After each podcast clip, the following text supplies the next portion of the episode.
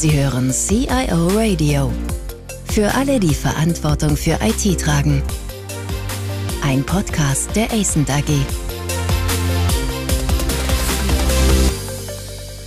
Ja, herzlich willkommen zu einer weiteren Folge unseres CIO Radios, einem weiteren Podcast. Mein Name ist äh, Olaf Röper. Mein Gesprächspartner heute ist bekannt. Ich freue mich sehr, dass ich äh, Martin Hilbig hier wieder begrüßen darf.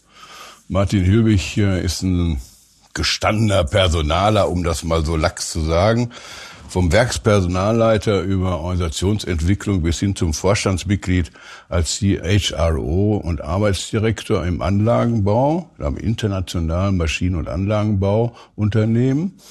Ist es jemand, der sich immer wieder der rauen Realität entgegengestellt sah? Das heißt, starke Konzepte, die in der Theorie gut aussehen, müssen dich natürlich auch in der Praxis, in der Realität bewähren.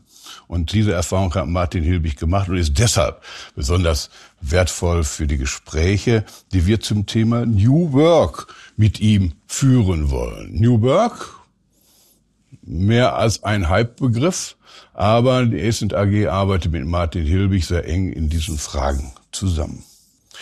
Ja, herzlich willkommen, Martin. Hallo, Olaf. Dieses Thema New Work hat ja sehr viele Facetten, Rollen, es geht um Personen, es geht auch um Verantwortlichkeiten, natürlich auch um verantwortliche Persönlichkeiten. Darum wollen wir uns heute mal besonders kümmern. Wir hatten ja in den vorhergehenden Podcasts äh, schon mal einen Ausblick gegeben vor Corona, wie sich die Arbeitswelt verändern wird. Und nach Corona haben wir das jetzt festgestellt, wie sich die Arbeitswelt tatsächlich verändert hat. Und du hattest, Martin, gerade im letzten Podcast hervorgehoben, dass diese Entfremdung, teilweise Entfremdung und Minimierung der Bindungskräfte zum und vom Unternehmen eines der großen Probleme ist, um das sich Führungskräfte kümmern müssen. Aber äh, zuerst mal eine ganz andere Frage. Ähm, ich habe jetzt hier vom, vom IFO-Institut eine Auswertung gesehen, dass nur ein Zehntel aller Arbeitnehmer wieder vollständig zurück ins Büro möchten. Und 40 Prozent sagen, na ja, äh, ich finde so eine Aufteilung gut. Vielleicht müssen es nicht fünf Tage sein, die ich zu Hause bin. Vielleicht reichen dann auch zwei oder drei Tage. Ist das ein Trend, der sich jetzt verfestigt, also keine Eintagsfliege mehr ist aus deiner Einschätzung? Also es ist bestimmt keine Eintagsfliege. Ich glaube, wir sehen überall, dass alle Unternehmen Modelle der hybriden Arbeit verfolgen. Und Mitarbeiter wissen das auch zu schätzen. Mitarbeiter schätzen es, viel mehr ihr persönliches Leben zusammenzubringen mit dem Arbeitsleben. Und die Firmen entdecken auf der anderen Seite, glaube ich, auch ein paar Vorteile, was Kosten angeht, Raumnutzungskonzepte angeht. Also insofern scheinen sich da zwei Entwicklungen zu treffen. Also man muss sich schon längerfristig um diese Thematik kümmern, so wie du es auch in dem letzten Podcast angeregt hast. Nun hast du außerhalb dieses Podcasts da mal geäußert, und das fand ich eine sehr spannende Stellungnahme, dass die Führungskräfte gerade in Zeiten dieses kulturellen Wandels, und darum geht es ja letztlich auch hier, von ihren Unternehmen allein gelassen werden. Und man erwartet von ihnen Fähigkeiten wie die berühmte eierlegende Wollmilchsau. Kannst du das vielleicht etwas äh, präzisieren? Ja, gerne. Schon bei der Frage, wie viel Zeit muss ich denn im Büro verbringen oder nicht im Büro verbringen, geht das ja los. Die Unternehmen haben in der Regel ja so Konzepte drei plus zwei vereinbart. Die Mitarbeiter würden vielleicht eher sagen, zwei Tage im Büro würden reichen und nicht die drei Tage. Was mändelt sich so ein bisschen aus? Man findet irgendwelche gemeinsamen Lösungen. Warum bestehen aber überhaupt Unternehmen darauf, dass Mitarbeiter und Führungskräfte ins Büro kommen sollen? Wir reden jetzt ja nur über die Office Worker, das muss man auch nochmal dazu sagen. Warum bestehen Sie da drauf? Da hört man ja die verschiedensten Ankündigungen. Also Vorstandsvorsitzende haben gesagt, ich brauche meine Führungskräfte an Bord. Es wird begründet mit der Frage, wir müssen die Innovationsfähigkeit weiter aufrechterhalten durch bessere Dialogformen.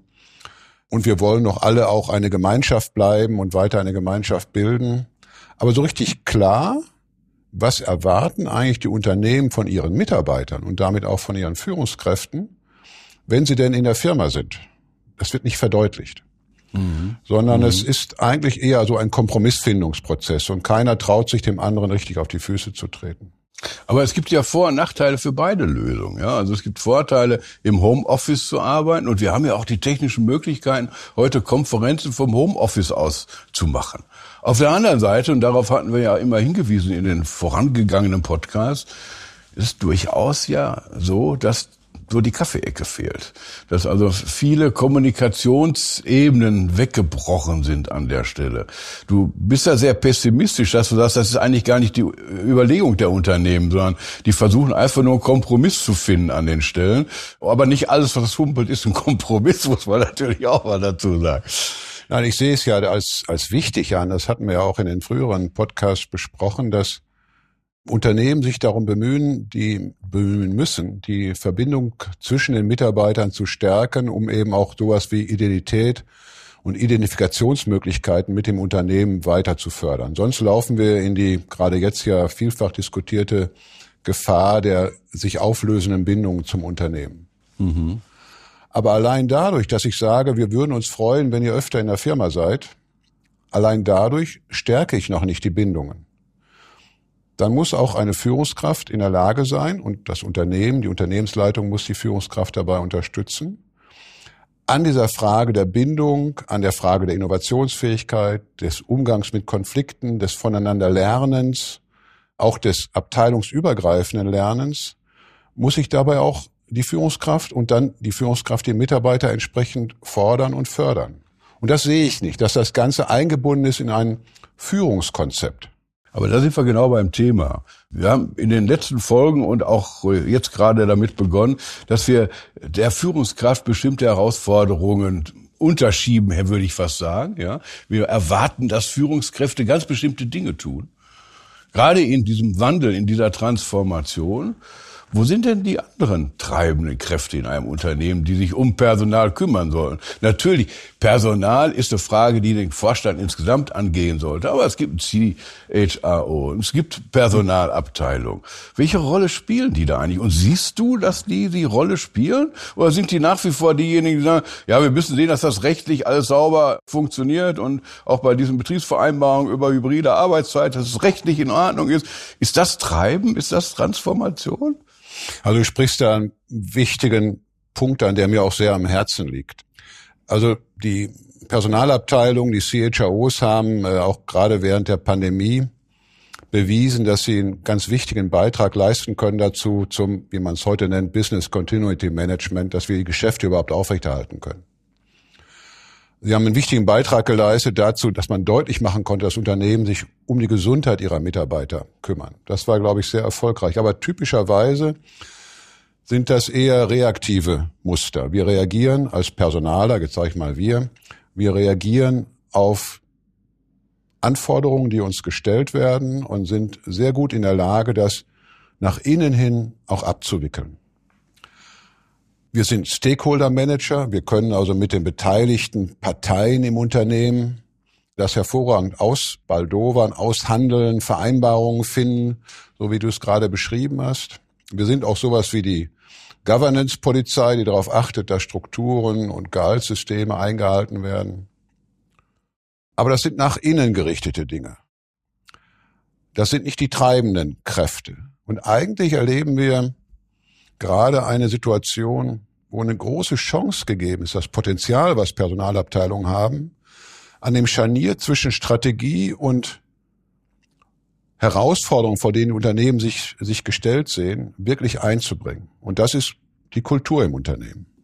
Das ist das zentrale Scharnier, was ich sehe und was Personaler zusammen mit den Führungskräften im Unternehmen viel intensiver und viel offensiver bespielen können. Aber was heißt das konkret?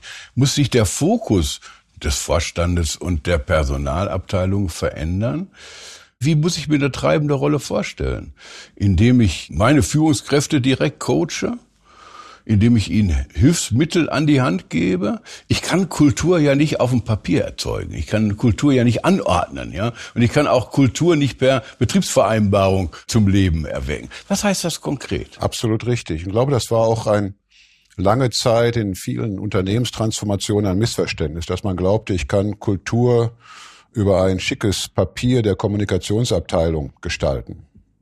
Kultur, wie du, das sagst du völlig richtig, Kultur speist sich aus den Dingen, die das tägliche Leben organisieren. Beispiel Gehaltssysteme, Incentive-Systeme. Ich habe es ja nun selbst persönlich oft genug erlebt, dass man aufgefordert wurde, wir müssen jetzt so ein richtig krachendes Gehaltssystem haben, was eindeutig die Guten fördert und die Schlechten bestraft. Kurzfristige Erfolge, mittelfristige Erfolge müssen entsprechend belohnt werden, mit der Folge, dass wir relativ komplizierte Incentive-Systeme entwickelt haben und erheblichen Aufwand und auch viel Ärger da reingesteckt haben, um diese Incentive-Systeme bedienen zu können. In einem Transformationsprozess, in dem es um Kulturveränderung geht, wo ich möglicherweise einen anderen Zugang über die Bereichsgrenzen hinweg zum Kunden entwickeln will, schneller reagieren möchte, innovativer sein möchte, erweisen sich solche Gehaltssysteme, du kannst es erweitern auf Grading-Systeme und andere Dinge, als Hindernis. Als etwas, was Kultur ausbremst. Ich kann dir ein Beispiel schildern, äh, passt in deinem Bereich viel stärker noch hinein, Digitalisierung. Ein Unternehmen versucht, ein mittelständisches Unternehmen, gar kein Konzern, versucht, Angebotserstellungsprozesse und Serviceprozesse mit dem Kunden zu digitalisieren in der Erwartung, dass es schneller geht, dass man dem Kunden Angebote unterbreiten kann, die ihn dann auch befähigen, zum Beispiel Predictive Maintenance Dinge einzukaufen. Alles wunderbar. Der Vertrieb, und da will man auch gar nicht von ab, hört aber auf ein Incentive-System, was sich nicht darum kümmert, ob ich neue Technologien einführe und damit eine strategische und auch kulturelle Weichenstellung einbaue, sondern möchte weiter an Umsätzen und kurzfristigen Erträgen die Mitarbeiter bezahlt mhm. Das mhm. passt nicht zusammen. Mhm. In dem Unternehmen hat sich die Personalabteilung nicht als stark genug erwiesen, also ich kenne das Unternehmen aus meiner Beratungstätigkeit, dieses Problem zu lösen, diesen Widerspruch zu lösen, wo Kultur eingeübt wird durch bestimmte Gehaltssysteme und diese Kultur widerspricht einer beabsichtigten strategischen Veränderung, Ausrichtung des Unternehmens.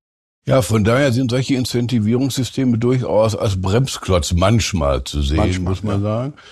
Neue Kultur, Veränderung von Kultur benötigt vielleicht auch neue Expertise bei den Menschen, also nicht nur auf der Führungsebene, sondern auch auf der Mitarbeiterebene. Das heißt, die Frage zu finden, welche Talente brauche ich und wie finde ich diese Talente? Also dieses Talentmanagement, dem kommt doch eine unglaubliche Bedeutung zu.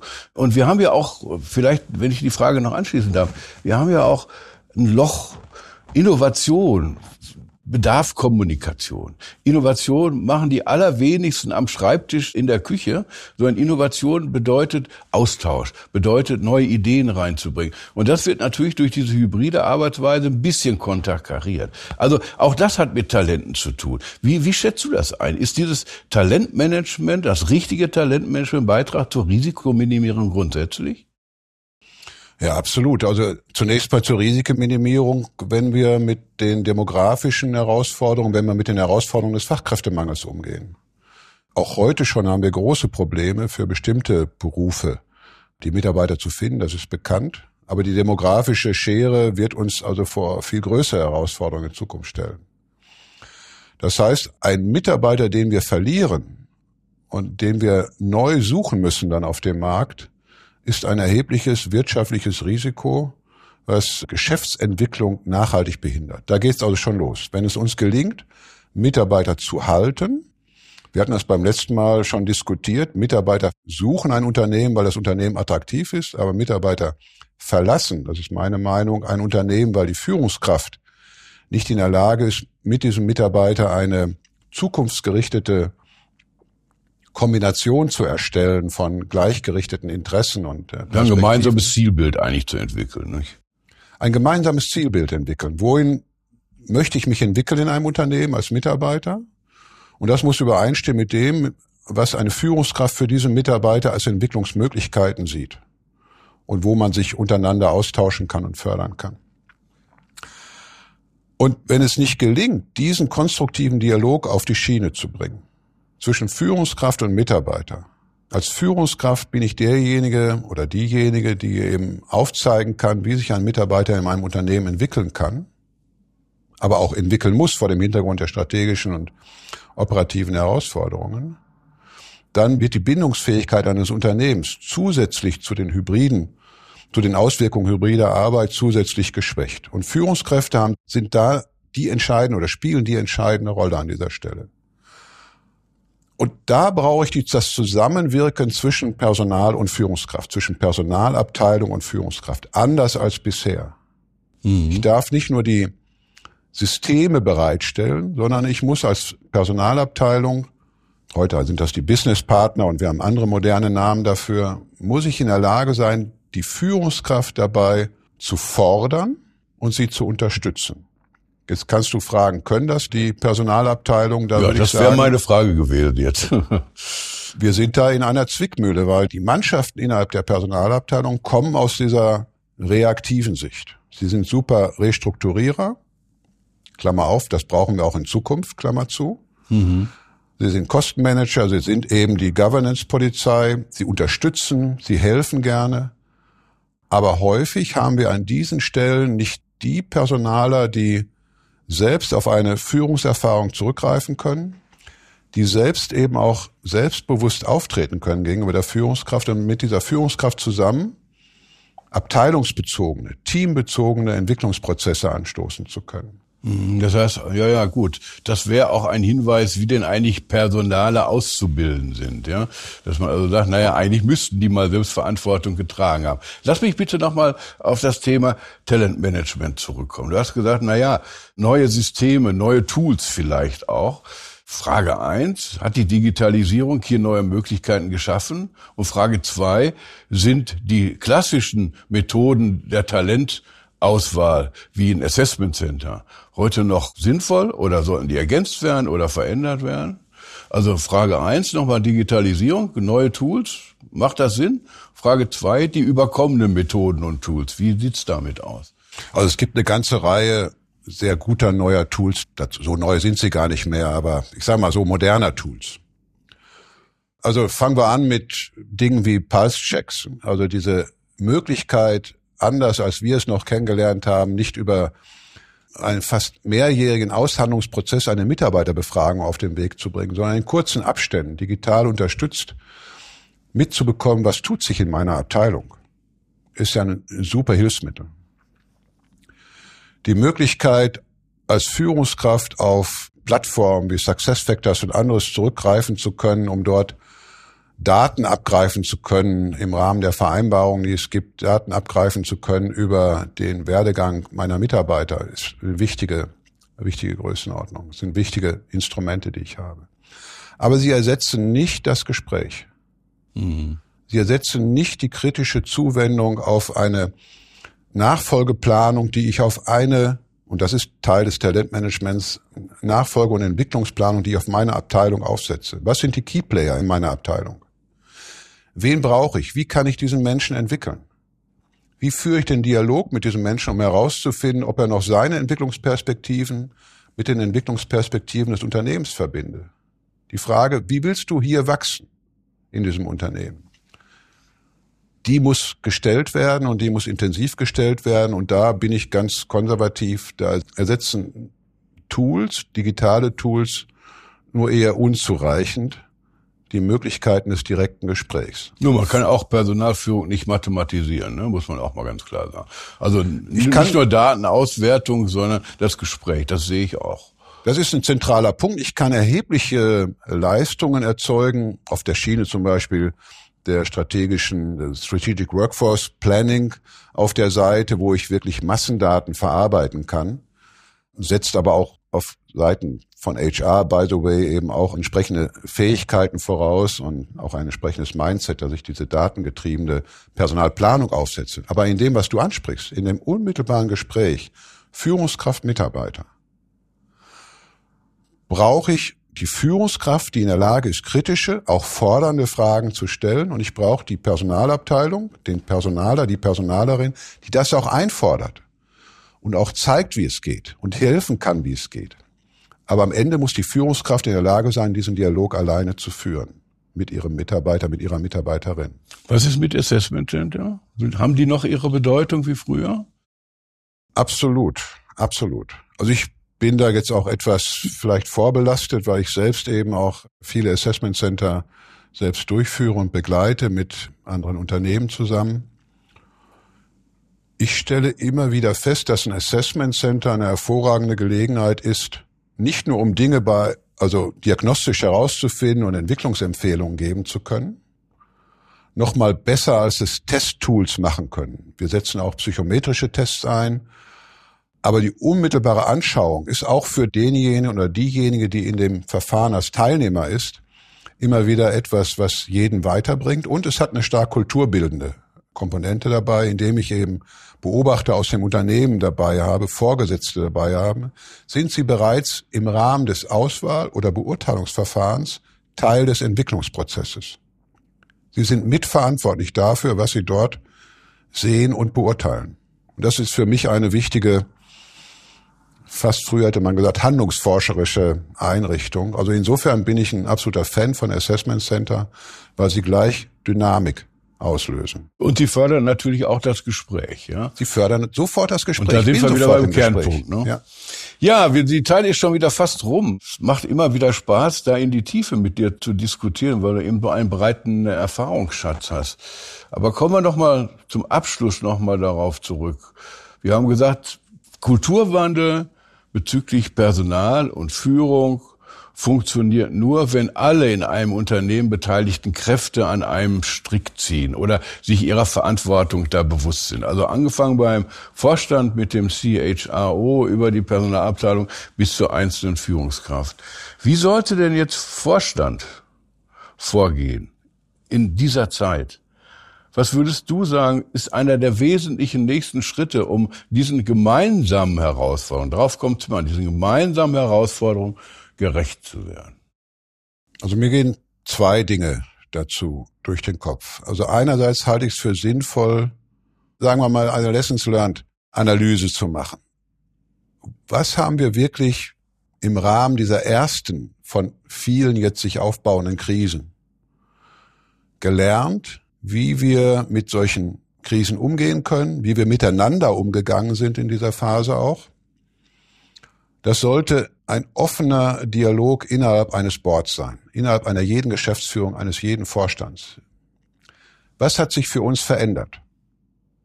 Was haben wir gelernt? Was hat sich bewährt, auch in unserer Zusammenarbeit? Ich glaube, da müssen diese Gremien noch lernen, was den offenen Austausch über ihr eigenes Vorgehen, ihr eigenes Verhalten in dieser Phase bewirkt hat. Der zweite Punkt ist das Erkennen, die Kultur eines Unternehmens, das, was man heute People Culture nennt. Wie arbeiten wir zusammen? Wie wollen wir zusammenarbeiten? Mit welchen Werten wollen wir zusammenarbeiten? Wo kommt unsere Dynamik her in der Zusammenarbeit? Dass das wirklich etwas ist, wo in dem Fall gerade CEO und CHRO ein neues Gespann, ein engeres Gespann bilden sollen. Nicht in Abgrenzung zu den anderen. Aber der CEO muss erkennen, ich kann keine Strategie umsetzen, ohne nicht die kulturellen Aspekte mitzunehmen. Und der alte Spruch von der Kultur, die die Strategie zum Frühstück verspeist, ist selten so klar auf den Tisch gekommen wie jetzt. Und wir werden die vier Ds, die Herausforderung, Demografie, Digitalisierung, Dekarbonisierung und auch Diversity als viertes D, werden wir ohne den kulturprägenden Faktor, ohne eine starke HR-Abteilung und ohne einen starken CHRO, ob jetzt Mann oder Frau oder wie auch immer, nicht lösen können. Das halte ich für ein super Schlusswort. Ja, vielen Dank, Martin. Aber auch da sehen wir wieder, ebenenübergreifend, funktionsübergreifend, Gespräch ist wichtig. Und in der neuen Welt müssen wir suchen, diese Gespräche weiter aufrechterhalten zu können und zu fokussieren. Vielen Dank, Martin, für deine Ausführungen. Vielen Dank fürs Zuhören.